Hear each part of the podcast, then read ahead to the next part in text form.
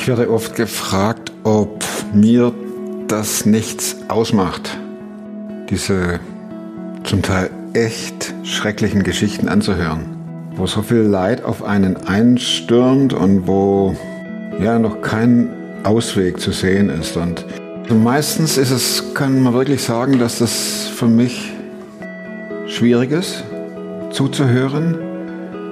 Vor allem dann die Zeit danach, wenn ich wieder weiterfahre oder wenn, wenn, wenn, wenn ich wieder hier allein im Atelier bin, dann verfolgt mich das. Ich stelle mir vor, was der oder die Erzähler durchmachen mussten und auch noch durchmachen müssen, weil es gibt ja kein Ende. Da ist ja nichts äh, abgeschlossen und man kann sagen, alles wunderbar und das war's dann. Das Problem, das ich immer sehe, ist, so unausgesprochen erwartet wird das, weil man ja mit Jesus unterwegs ist, unweigerlich ein Happy End kommen muss. Also ich bete und rufe Gott an und er hilft dann. Wenn man es aber realistisch sieht, dann passiert das nicht immer, vorsichtig formuliert, sondern es ist eher so, dass. Und das macht es natürlich schwierig, dann zu sehen, wie die Leute in die Zukunft schauen. Da leide ich schon mit. Also mir macht schon was aus.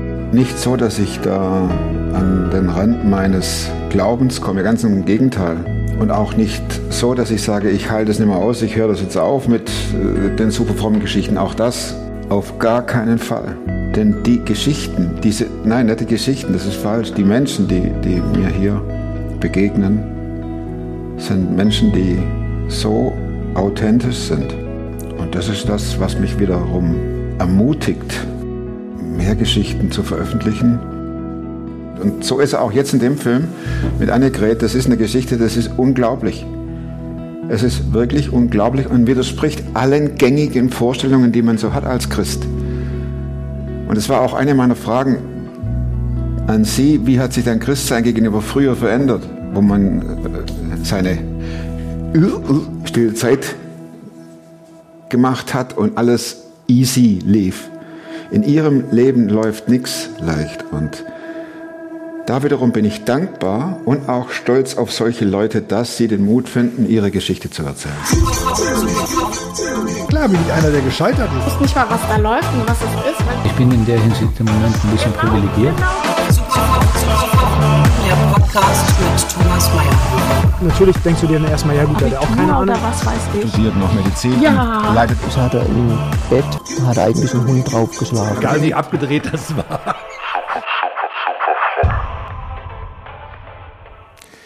Ich habe mir überlegt, wie fange ich an? Wir haben uns kennengelernt vor 30 Jahre oder so, oder? 89 war das. 89, 99, 2009, 2019. plus- 23 Jahre. Mann! Ja, Quatsch, nicht 23, 33. Ja, genau. Und wir beide müssen aufpassen, wir als Urschwaben man aus der gleichen. Stadt kommend, das haben wir auch nicht gewusst, ne? Ähm, dass wir nicht ins Schwäbische rutschet. Ins Schwäbische zurückfallen. Ne? Und der Kontakt kam ganz plötzlich aus dem Nichts. Und jetzt sitzen wir uns hier gegenüber. Äh, ich weiß nur zwei Stichpunkte von dir, dass einer eurer Kinder sich das Leben nehmen wollte und es hat nicht funktioniert. Und äh, dass dein Mann verstarb, der sich das Leben nahm. Und du jemand bist und sagst, wo bleibt da mein Glaube eigentlich? Wie, wie kann ich da mit überleben und wie gehst du mit dieser Trauer um oder mit diesem Zweifel? Also, ich denke, das ist mein größtes Problem, mir in der Situation den Glauben zu erhalten. Ne? Und das war auch das Allerschwierigste für mich, ne? in der Situation noch zu glauben nach all dem, was ich erlebt habe. Ne? Und ich bin immer noch am Kämpfen und ja, es ist schwierig. Ganz ehrlich, schwierig. Äh, denkst du manchmal zurück vor diesen Katastrophen, wie du da Beziehung gelebt hast mit Gott? Und auch jetzt? Was denkst du dann? Also man hat ja versucht, als Christ immer seine stille Zeit zu machen und alles mit Gott zu regeln und zu planen. Stille Zeit heißt? Stille Zeit heißt, dass man sich morgens Zeit nimmt, dass man betet, dass man Bibel liest und den Tag mit Gott beginnt, all diese Dinge. Und ähm, Ja, ich habe mein Leben eigentlich seit meiner Konfirmation immer mit Gott geführt und ja, mit allen und Höhen und Tiefen ging das halbwegs, sage ich mal. Ne? Bis Weil die dann, Ausschläge nicht so hoch und tief waren? Bis dann ein Einschlag nach dem anderen kam. Seit 2010 ist es so. Und du denkst nach jedem Ding, was passiert ist, wenn du dich wieder halbwegs erholt hast und dann kommt das nächste und das nächste und das nächste. Und äh, durch den Suizid jetzt meines Mannes vor fast zwei Jahren, da war ich wirklich am Tiefpunkt von meinem Glauben angekommen, wo ich dachte, also das kann jetzt nicht sein. Was war der erste Einschlag? Der erste ganz große Einschlag war meine Brustkrebserkrankung 2010 wo ich zum Frauenarzt reingehe zu der Routineuntersuchung und komme raus und habe Brustkrebs, wie sich herausgestellt hat, auf beiden Seiten mit Metastasen. Ja, dann fängt das ganze Prozedere an, was ja alle kennen mit äh, Operation, Chemotherapie, äh, Bestrahlung und hat dein Glauben da schon Risse bekommen oder? Ah, sie hat sich immer so theoretisch an die ja. Risse bekommen. Klar kriegt er mhm. Risse. Mhm. Ja, aber mhm. wie geht man damit um? Mhm. Ja klar, war das schon sehr schwierig, habe ich nicht verstanden, warum das Gott zulässt, vor allem weil ich es halt wirklich beidseits hatte, weil man dann erst gesagt hat, nee, keine Metastasen, dann heißt es, man hat doch Metastasen, dann war es so, dass ich die Chemotherapie ganz schlecht vertragen habe, dass ich die abbrechen musste und mir dann schließlich gesagt habe, also ähm, so möchte ich nicht leben und wenn Gott mich haben will, dann ist es auch okay. Ne? Äh, und ich hatte mir dann von Gott erbeten, dass ich wenigstens noch den Geburtstag meines Jüngsten, den 18. erlebe. Und das habe ich jetzt auch locker geschafft. Das Ganze liegt jetzt schon 13 Jahre zurück. Ne? Giltst du als Gehalt, was dieser Brustkrebs? Ich gilte jetzt als Gehalt. Nach fünf Jahren gilt man als Gehalt, ja. Genau. Das war ja dann ein Highlight. Ja. In der Tiefe zu sehen, es wird besser. Ja, also im Nachhinein bin ich da sehr dankbar gewesen, dass das alles so ausgegangen ist. Das hätte ja keiner für möglich gehalten, aber waren natürlich auch viele Kämpfe. Ne? Mhm. Du musst da mit den Ärzten reden und sagen, ich will keine Chemotherapie. Die sagen, das ist unverantwortlich und lauter solche Dinge. Ne? Und musste dich da durchschlagen mit vielen Tiefen.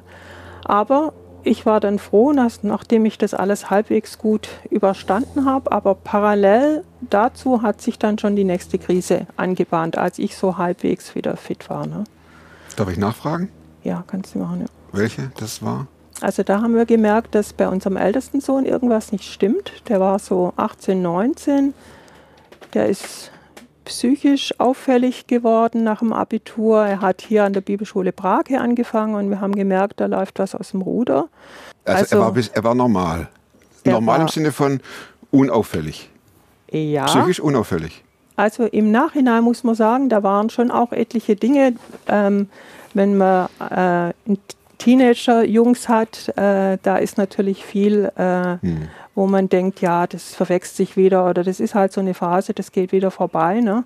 Aber ähm, deshalb hat man das dann oft nicht so registriert oder zur Seite getan. Aber man hat dann so gemerkt, im 2011, 12, also das ist nicht mehr ganz äh, normal, wie er sich da verhält. Da stimmt was ne? nicht. Ne? Da stimmt irgendwas Da kriegt man ne? als Eltern Angst genau. und äh, Sorge. Genau. Dann und fragt nach und sagt, Schatz, ja, was ist mit dir? Genau. Dann geht es halt los, dass man bei Ärzten Termin macht, dass man versucht, dass er in Seelsorge geht und ähm, ja, all diese Dinge sind dann angelaufen. Wir haben auch gemerkt, dass er mit der Bibelschule nicht klarkommt, dass er einfach überfordert ist und dass er dann mal äh, ganz oben war, dann wieder ganz unten. Und äh, es war ein Termin beim Arzt nochmal vereinbart. Wir hatten einen Termin vereinbart mit der Leitung von der Bibelschule. Und äh, am Tag zuvor abends stand dann die Polizei vor der Tür und äh, hat uns gesagt, dass unser Sohn aus 15 Meter Höhe gesprungen ist, ähm, dass sie uns nicht mehr sagen können, er ist im Krankenhaus. Ja, das war 2013 im Februar. Wenn die Glocke läutet, und mhm. Polizei steht vor dem mhm. Haus. Mhm. Weißt du noch, was du da gedacht hast? Also man weiß in dem Moment sofort, dass jetzt irgendwas ganz Schlimmes passiert ist. Ne? Und ich weiß noch, meine erste Frage war, wer ne? von meinen vier Kindern. Ne? Ja. Und äh, war mir aber eigentlich schon klar, dass es natürlich unser Ältester sein muss. Ne? Und, äh, Ihr seid sofort ins Krankenhaus gefahren? Ja, wir sind sofort ins Krankenhaus gefahren und um diese Geschichte abzukürzen, ähm, ist es so, dass er diesen Sturz aus 15 Meter Höhe so gut überlebt hat, dass es fast unglaublich war. Er hat nach einem halben Jahr ist er wieder gelaufen, hatte wenig Einschränkungen, er ist nicht auf den Kopf gefallen. Also das war ein absolutes Wunder, dass er das so überlebt hat. Ähm, kam dazu, dass zufällig ein Lungenspezialist in der Klinik war, als er eingeliefert worden ist, der ihm das Leben gerettet hat, weil ein Lungenlappen abgerissen war.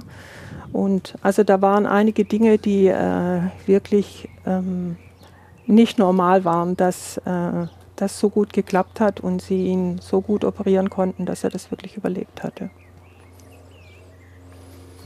Ja, da ist man dann echt dankbar, wenn man dann sieht, dass das so ausgegangen ist. Es waren viele Kämpfe, viele ähm, schwere Dinge, genau. Ja, dann haben wir uns gerade so erholt von all dieser Sache und ähm, er hat angefangen, unser Ältester in Krelingen eine Ausbildung zu machen. Die ist so eine überbetriebliche Ausbildung, wo eben Leute da sind, die so ein bisschen psychische Probleme haben. Dort hat er dann angefangen und wir haben dann gegen Herbst, Winter gemerkt, da läuft wieder was aus dem Ruder. Ne? Dann haben wir wieder mit der Leitung dort telefoniert, Ärzte telefoniert und ähm, sind auch Kardinalfehler gemacht worden von Ärzten, die einfach Medikamente abgesetzt haben. Und was soll ich sagen, schlussendlich 2014 stand die Polizei wieder vor der Tür. Er ist wieder gesprungen. Ja, und diesmal ist er eben auf den Kopf gefallen. Schwerstes Schädelhirntrauma. Kam dann mit dem Rettungshubschrauber nach Hannover und ähm, die erste Nacht ähm, haben die Ärzte eigentlich gedacht, er überlebt nicht und sind dann doch wieder die Organe alles angesprungen und ja, dann begann für uns alle wieder ein Kampf, ihn ähm, jeden Tag zu besuchen. Wir sind jeden Tag nach Hannover gefahren von hier aus. Er war, die Ärzte haben uns gesagt, sie können gar keine Prognose stellen, vermutlich schwerster Pflegefall, ob er überhaupt wieder denken, sehen kann, keine Ahnung, ne? war alles offen. Ne? Es ist so, dass ähm, wir ein Dreivierteljahr von Klinik zu Reha-Klinik gefahren sind, alles für ihn gemacht haben. Und wir haben ihn dann Weihnachten 2014 nach Hause geholt als Schwerstpflegefall. Er war halbseitig gelähmt. Und wir wollten einfach, dass er rauskommt aus diesen ganzen Krankenhausgeschichten. War eine Kommunikation mit ihm möglich? Ja, war möglich. Also er also, konnte reden. Er ist zum Glück her vom Kopf her, also es hat sich alles stabilisiert. Er äh, kann jetzt auch wieder, er ist vom Kopf her klar. Ne? Er kann reden, denken, äh, sprechen und äh, also da sind auch viele Wunder passiert, sage ich mal. Wir haben ihn jetzt so weit, dass er am Rollator laufen kann. Er hat viele Einschränkungen. Man sieht ihm natürlich an, dass er, er hatte fast alles gebrochen, ne? von Kopf bis Fuß, ne? schwerste Verletzungen und ähm, aber dass er überhaupt jetzt wieder laufen kann und äh, vom Kopf her klar ist, das ist unglaublich. Schwingt da nicht die Angst mit, dass er das nochmal macht? Ja, die Angst ist immer da, aber äh, mit dieser Angst muss man lernen zu leben, dass ich es nicht verhindern kann. Ne? Ja. Ich kann es nicht verhindern, wenn er es wieder macht. Denkt man da, ich, ich lasse ihn nicht mehr aus den Augen? Anfangs schon, ja, aber dadurch, dass wir das jetzt praktisch zweimal erlebt haben, die, mit den ganzen Fragen, die dahinter stehen, mhm. habe ich wirklich auch gelernt, dass es nichts hilft, äh, immer darüber nachzudenken, ne?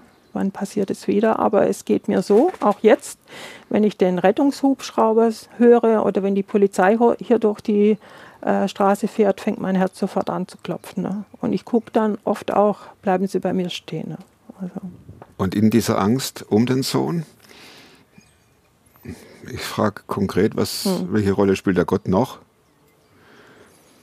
Also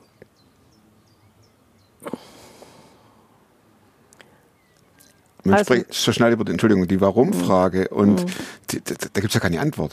Das ist Nee, ja, da gibt es keine Antwort und das zerreißt dich auch innerlich. Und Mhm. äh, du kannst es nicht verstehen. Du, hast selber gerade eine Krebserkrankung, die eigentlich äh, todbringend war, überlebt. Er hat den ersten Sprung sehr gut überlebt, wenn man das so sagen kann.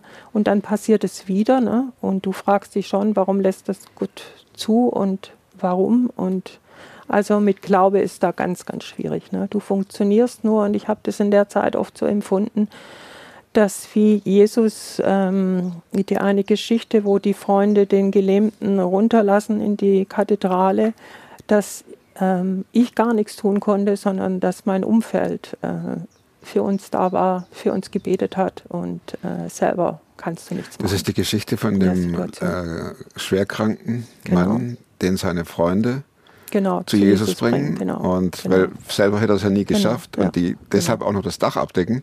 genau, die meine ich. Ja. Und ähm, du fühlst, fühltest dich wie der Mann auf der Liege. Genau, genau. Und du kannst gar nichts anderes machen in der Situation. Du musst ja nur funktionieren. Du musst nur gucken, du hast ja noch drei Kinder, die du zu versorgen hast, die auch im Teenageralter sind.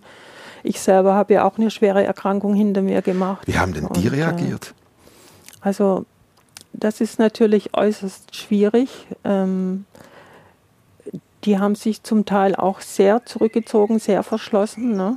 Und du kannst, du musst es irgendwo laufen lassen und gucken, dass die Kinder da irgendwie mit klarkommen, weil du selber ja mit Ach. dir so beschäftigt bist. Ne? Mhm.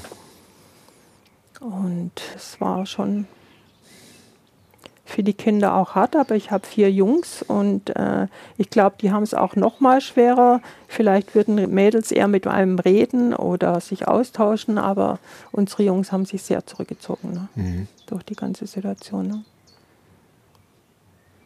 Wie lange hat es gebraucht, bis du dieses, dieses Leid überwunden ist falsch, aber unter den Füßen hattest mit eurem Sohn? Also das habe ich noch gar nicht überwunden. Das kommt immer mal wieder hoch. Ne? Träumst du Und, davon äh, nachts? Äh, nein, das nicht mehr. Nee. Aber war so. Und, äh, ja, war so, ja. ja. Nein, ich, ich versuche das mittlerweile irgendwo anzunehmen und in mein Leben so zu integrieren, dass ich eben jetzt ein schwerbehindertes Kind habe. Ähm, und auch all die Fragen damit, die damit zusammenhängen, hätte man vorher, ne, es steht jetzt fest, das habe ich vorher gar nicht gesagt, dass er eine bipolare Störung hat, also manisch-depressiv ist und dass er deshalb immer diese, einmal ging es ihm ganz gut Ja. und dann ist er wieder ins Loch gefallen. Ne? Und hätte man das so richtig eingestellt, medikamentös, ähm, wäre das vielleicht gar nicht passiert. Ne? Hast du dich gefragt, ob was du falsch gemacht hast? Ja, also man denkt sich dann äh, schon einfach die Dinge, wo ich dir vorhin erzählt habe, dass dann schon Auffälligkeiten da war, die man aber dann zur Seite legt und denkt, ja, das ist halt Teenie. so. Ja, Teenie? Alter, ne? Genau, Völlig klar. genau. Ja. Ja, der nächste große Einschlag war der 4. Juni 2021. Da steht mein Nachbar vor der Tür, streckt mir sein Handy hin und da steht drauf eine Nachricht meines Mannes. Kümmert euch um Annegret, ihr braucht mich nicht zu suchen, es ist schon zu spät. Ja, mit dieser Nachricht sind wir dann zur Polizei gefahren und die haben dann natürlich sofort eine Fahndung eingeleitet.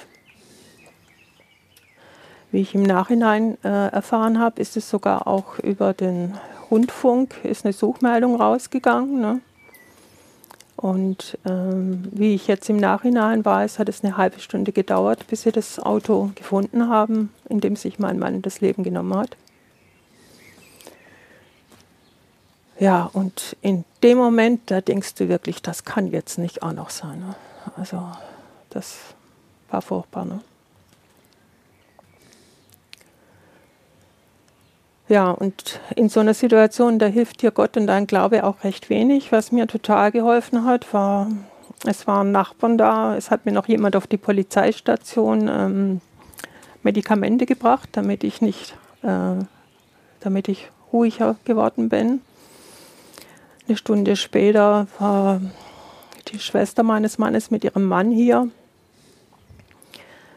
Fünf Stunden später war meine Schwester aus Heidelberg mit ihrem Mann hier. Die haben die Nachricht bekommen, sind sofort ins Auto, sind hierher gefahren und haben versucht, das mit mir durchzustehen. Ja, dann kommt die Polizei dann nochmal ins Haus, die klingeln dann auch nochmal, wenn es dann definitiv feststeht. Dann kommt natürlich ein Notfallseelsorger mit und das ganze Brimborium, die ganze Straße bekommt mit, dass hier irgendwas passiert ist. Ja, und dann weißt du, du musst es jetzt auch deinen Kindern sagen. Die wussten das ja noch gar nicht. Ne? Also ich, wie gesagt, die Suchmeldung ist im Radio rausgegangen, aber meine, meine Kinder äh, wussten noch für nichts. Ne? Wie alt waren die da? Das war jetzt ähm, zwei Jahre. Vor zwei Jahren war der älteste war 28 und der jüngste 21. Genau, und ich weiß gar nicht mehr genau, wer jetzt äh, dann meine Kinder angerufen hat. Ich konnte das natürlich nicht und denen Bescheid gesagt hat. Ne? Die sind dann auch alle nach und nach hier eingetroffen, natürlich auch in Tränen ausgebrochen. Und das habe ich selten gesehen bei meinen Kindern, dass die dann auch richtig weinen. Und ähm, ja, einen Sohn habe ich, der lebt in Dänemark. Der hat sich dann auch am nächsten Tag hinzugesetzt und ist gekommen. Ja, aber das war wirklich so ein Punkt, wo ich dachte, nee, das, das schaffe ich jetzt nicht auch noch.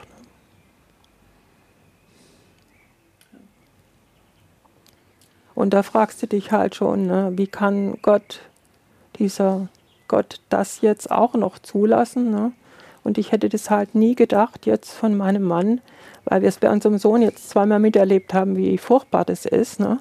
Und wir haben da ja auch oft drüber gesprochen, über solche Dinge. Und da war nie irgendwie also eine konkrete Andeutung oder so, dass er sowas auch äh, vorhat. Ne?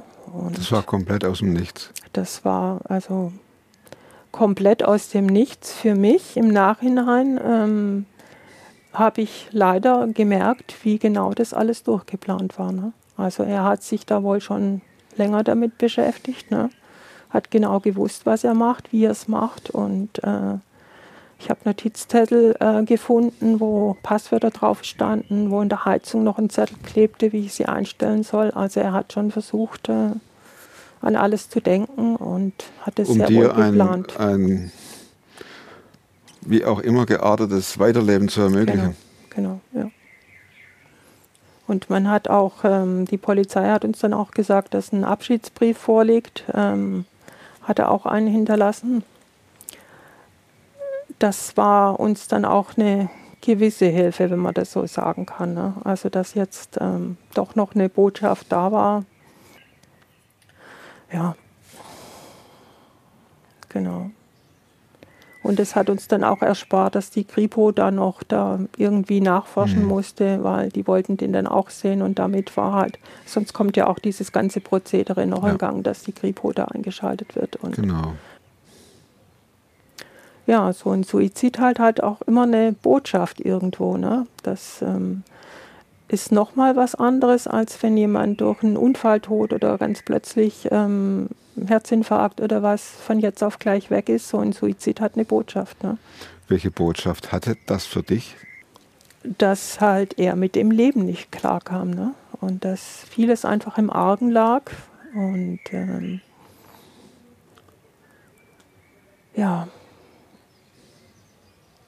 Sonst wählt man so einen Weg nicht. Ne? Wird man da nicht auch aggressiv?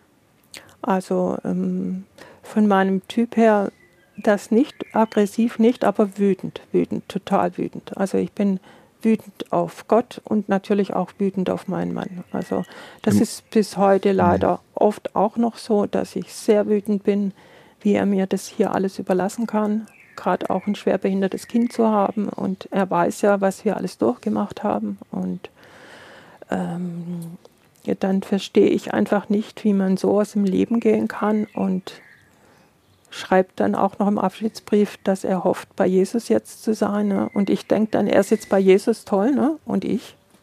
Ne?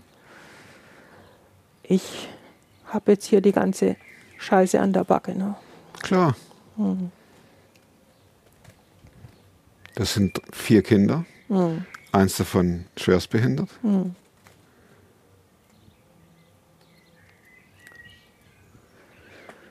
Ja, und da ist Gott ganz, ganz weit weg. Und ähm, ja, ich habe dann oft auch deine Sendungen gehört und das hat mir dann auch immer wieder Mut gemacht, wenn dann Leute auch eben so offen berichtet haben, dass äh, eben nicht alles easy ist im Leben und dass es nicht immer ein Happy End gibt und ähm, das gibt es bei mir leider auch nicht und ich muss sagen, ich habe Gott wenig erlebt in dieser ganzen Zeit.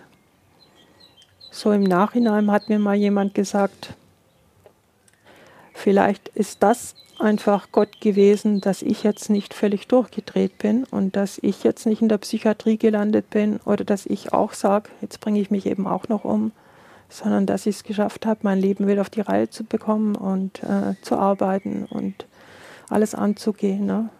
Wenn du sowas hörst, das, wirst du dann nicht aggressiv?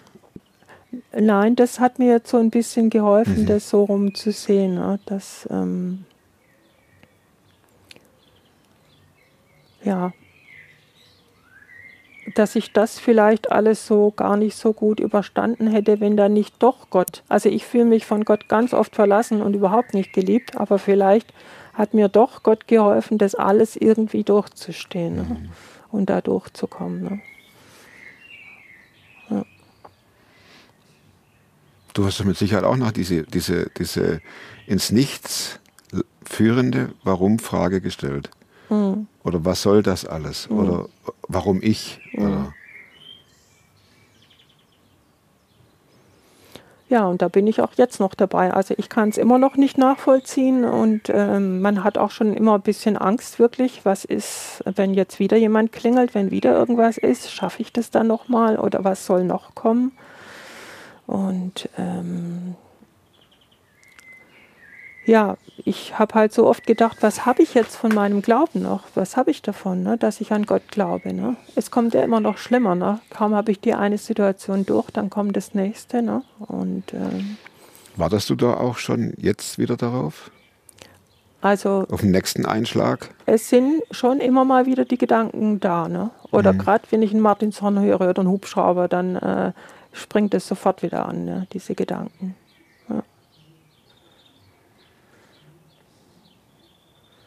Genau, was wollte ich jetzt gerade noch sagen?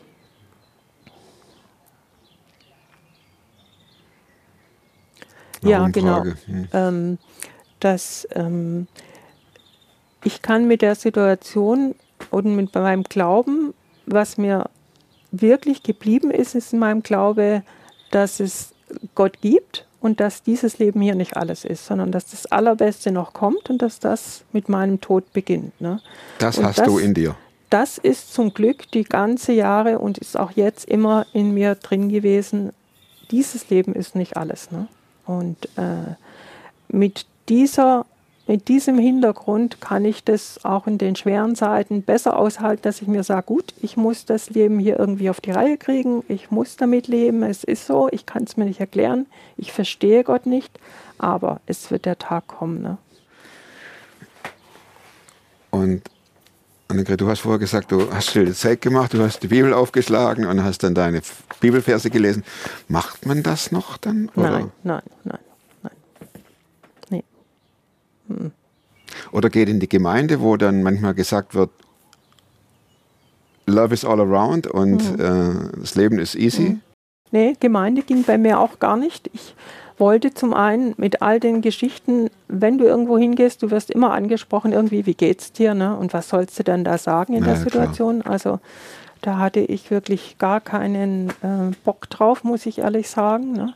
Was mir oft geholfen hat, waren so kleine Andachten oder es schreibt mir jemand über WhatsApp irgendwas. Ähm, das sind so kleine Häppchen gewesen, die mir dann geholfen haben oder eine nette Postkarte, eine nette Ermutigung und äh, mhm. so ganz kleine Häppchen, die dir dann helfen in solchen Zeiten. Und wie gesagt, die Hilfe sind dann nicht unbedingt Bibelverse, und ne, sondern die Hilfe sind praktische Dinge. Ne? Und das soziale Netz ist total wichtig. Ne? Also dass da Leute für mich da waren. Wie gesagt, ich habe vorher, meine Schwester war eine Woche bei mir. Danach kam mein kleiner Bruder auch aus Stuttgart hochgefahren, hat mir geholfen, die ganzen Bürokratiedinge zu regeln. Ne? Das ist einfach Wahnsinn. Du kriegst zwei Tage nach so einem Vorfall Post, dass du nicht mehr krankenversichert bist. Dann kommen die ganzen Dinge, die du beantragen musst, Witwenrenteversicherungen und alles, was du regeln musst. Du musst die Beerdigung äh, regeln von jetzt auf gleich. Es war noch Corona. Wen lädst du ein? Wie machst du das? Ne? Also ich bin fast wahnsinnig geworden. Ne? Und da dann Leute äh, an der Hand zu haben, die sagen, du, ich kümmere mich darum, ich mache das, ich organisiere das für dich. Ne? Ähm, Was hat dich davon abgehalten, auch zu gehen? Also das ist für mich gar keine Frage. Also das würde ich nie machen. Ne? Also das ist äh, etwas, was Gott absolut nicht will, ne? dass man sich das Leben nimmt. Ne? Und ähm, ja. Nee, also und ich würde ja auch meinen Kindern zuliebe, ne? Also das ist, das geht gar nicht. Ne? Kommen manchmal, das ist ja noch keine Zeit, zwei Jahre. Hm. Und du bist ja ständig auch mit dem konfrontiert, wie es deinem Sohn geht. Hm. Aber gibt es manchmal Momente, wo du an all das nicht denkst und dich dabei ertappst, dich an, am Frühling oder am, Hm. an Blumen zu freuen? Die gibt es zum Glück wieder, ja. Da bin ich sehr dankbar. Also ich muss dazu sagen, ähm, ich habe auch ganz viel Hilfe bekommen beim Palliativdienst hier in Lippe. Man denkt immer Palliativdienst, die kümmern sich nur um Sterbenskranke, um Todkranke, aber die haben auch eine ganz große Trauerarbeit. Und da konnte ich andocken, da habe ich Gespräche bekommen, die haben professionell ausgebildete Leute. Und das hat mir total geholfen, mich da auszusprechen, mit denen was zu unternehmen. Ich habe mit denen zum Beispiel eine Trauerreise mitgemacht letztes Jahr auf der Insel Jüst. Und das hat mir total geholfen. Natürlich haben wir alle zusammen geweint, aber wir haben auch alle zusammen das erste Mal wieder gelacht. Wir haben die Insel genossen, das Leben genossen, wir haben zusammen Freude und Spaß gehabt. Ne? Und das darf auch sein. Ne? Und ähm, so gibt es jetzt immer mehr Momente. Ich habe mich dann so einer Trauerwandergruppe angeschlossen. Wir gehen einmal im Monat zusammen wandern. Und das ist einfach eine tolle Gruppe, weil man weiß, es hat jeder irgendwas ganz Schlimmes hinter sich. Und ähm, wir wandern zusammen, wir reden zusammen. Wir müssen nicht über das, was wir erlebt haben, reden, sondern wir können einfach so zusammen unterwegs sein, auch mal Spaß haben, Freude haben. Und ja, es kommt langsam wieder. Ja. Genau. Bekommst du da ein schlechtes Gewissen? Ähm, nein, nein. Nee. Also ich Zum denke, Glück. das ist auch ganz wichtig. Ne? Also, ja. Genau. Wenn man in so einer Distanz lebt zu Gott, die zulässt, wer ist Gott für dich letztendlich? Wenn man, wenn man durch diese Krisen- und Kampfgebiete durch muss, musste oder muss, ist er Gegenwart auch so. Also Gott ist für mich wirklich äh, derjenige, der mein Leben in Händen hält und der mir jetzt nicht versprochen hat, dass dieses Leben nur einfach ich- ist und easy und dass ich nur beten muss und dann passiert was, sondern dass dieses Leben oft auch schwer ist und mühsam. Wenn man denkt an unsere Vorfahren, ne, die haben ihre Kinder verloren, als sie klein waren, die haben ihre Ehemänner im Krieg verloren und all diese Dinge. Ne? Ähm, das äh, war auch eine ganz schwere Zeit und ich gehe eben auch durch eine schwere Zeit. Es hat mir keiner versprochen, dass es einfach ist. Ne? Und wie gesagt, dieses Festhalten, dass eines Tages kein Leid, kein Tränen, kein Geschrei mehr gibt, das ist Gott für mich. Bis dahin, dass er sagt, wenn du zu mir, wenn wir uns wiedersehen, werde ich dir deine Tränen abwischen. Genau. Vielen Dank, Annegret. Obwohl es nicht ganz so passt, aber meine vier Schlussfragen kriegen wir noch hin. Buch. Gibt es ein Buch, das du nicht nur einmal. Ja, bitteschön. Ach, Die Hüte. Die Hüte. Zweimal gelesen, zweimal den Film gesehen. Und äh, das spiegelt eben jetzt total auch meine Situation wider. Das ist jemand, der was ganz Schlimmes erlebt hat und er verbringt ein Wochenende mit Gott, ein ganz besonderes. Und das Buch finde ich mega, ne? auch den Film. zweite Frage. Ähm, wozu kannst du heute leichter Nein sagen als noch vor zwei Jahren? Also ich lerne gerade Nein zu sagen zu meinen blöden Glaubenssätzen, die ich im Kopf habe, nämlich du kannst nichts, du kriegst das nicht hin, bei allen anderen läuft es besser. Ähm, und ich lerne jetzt immer wieder zu sagen, nein, das stimmt nicht. Ich habe schon vieles geschafft, ich kriege das hin, ich stehe wieder auf. Ne? Also da bin ich gerade wirklich am Lernen. Ne? Und die dritte Frage, welche Überzeugungen, Verhaltensweisen und oder Gewohnheiten, die du dir angeeignet hast, haben dein Leben definitiv verbessert? Genau, das ist ein bisschen das, was ich vorher auch schon gesagt habe, was äh, mein Leben total verbessert hat oder was das Allerwichtigste ist, ist das soziale Netz. Ne? Und dieses soziale Netz zu haben und auch zu pflegen, ist super wichtig, auch in guten Zeiten, dass man das wirklich dran bleibt und dieses Netz hat. Und ähm, ja, jetzt bin ich auch wieder so weit, dass auch ich wieder auf andere zugehen kann, dass ich einfach mal nachfragen kann, wie geht's dir? Und also das ist mir ganz, ganz wichtig geworden. Ne? Wenn dich ein Tief erreicht, hm. Was machst du dann? Rennst du aus der Wohnung und gehst zu jemandem oder machst, schreibst eine WhatsApp? Ich schreibe eine WhatsApp an meine beste Freundin oder irgendjemand, ja, mhm. genau. Oder ich gehe in meinen Pool hier. Um 12 Grad. genau. oder ich fahre eine Runde Fahrrad, ja. Mhm. Nee. Aber nee, es wichtig ist mir auch, dass ich jemanden von meinem engsten Umfeld informiere, wie es mir geht, oder auch meine Schwester anrufe und sage, sie soll beten und ja, genau. Annegret, letzte Frage. Ich bin echt gespannt, was mhm. du aufs Plakat schreiben wirst. Mhm. Hier irgendwo Lemgo, mhm. Detmold. Da wird draufstehen, siehe, ich mache alles neu. Es wird kein Leid, kein Trauer, kein Schmerz mehr geben. Ich werde alle deine Tränen abwischen. Das wird da draufstehen. Also hinterlasste Annegret 12 Daumen, 15, 20 Daumen, Teil der Geschichte. Und wenn es euch so geht, dann, wie ihr meine ich jetzt, dann wünsche ich euch, dass ihr durchhaltet. Und dass euch keine Leute begegnen, die euch sagen, wie ihr glauben müsst. Die haben keine Ahnung. Ihr seid's. Um euch geht's. Es ist euer Leben. Ihr müsst Antworten finden. Und da wünsche ich euch echt, echt Leute um euch, die euch weiterhelfen und die für euch auch beten, weil bei euch geht dann nichts mehr und die manchmal auch für euch glauben. In diesem Sinne, in zwei Wochen gibt es den nächsten Film und bis dahin, boah, werdet super fromm. Alles Gute, bis dann, tschüss.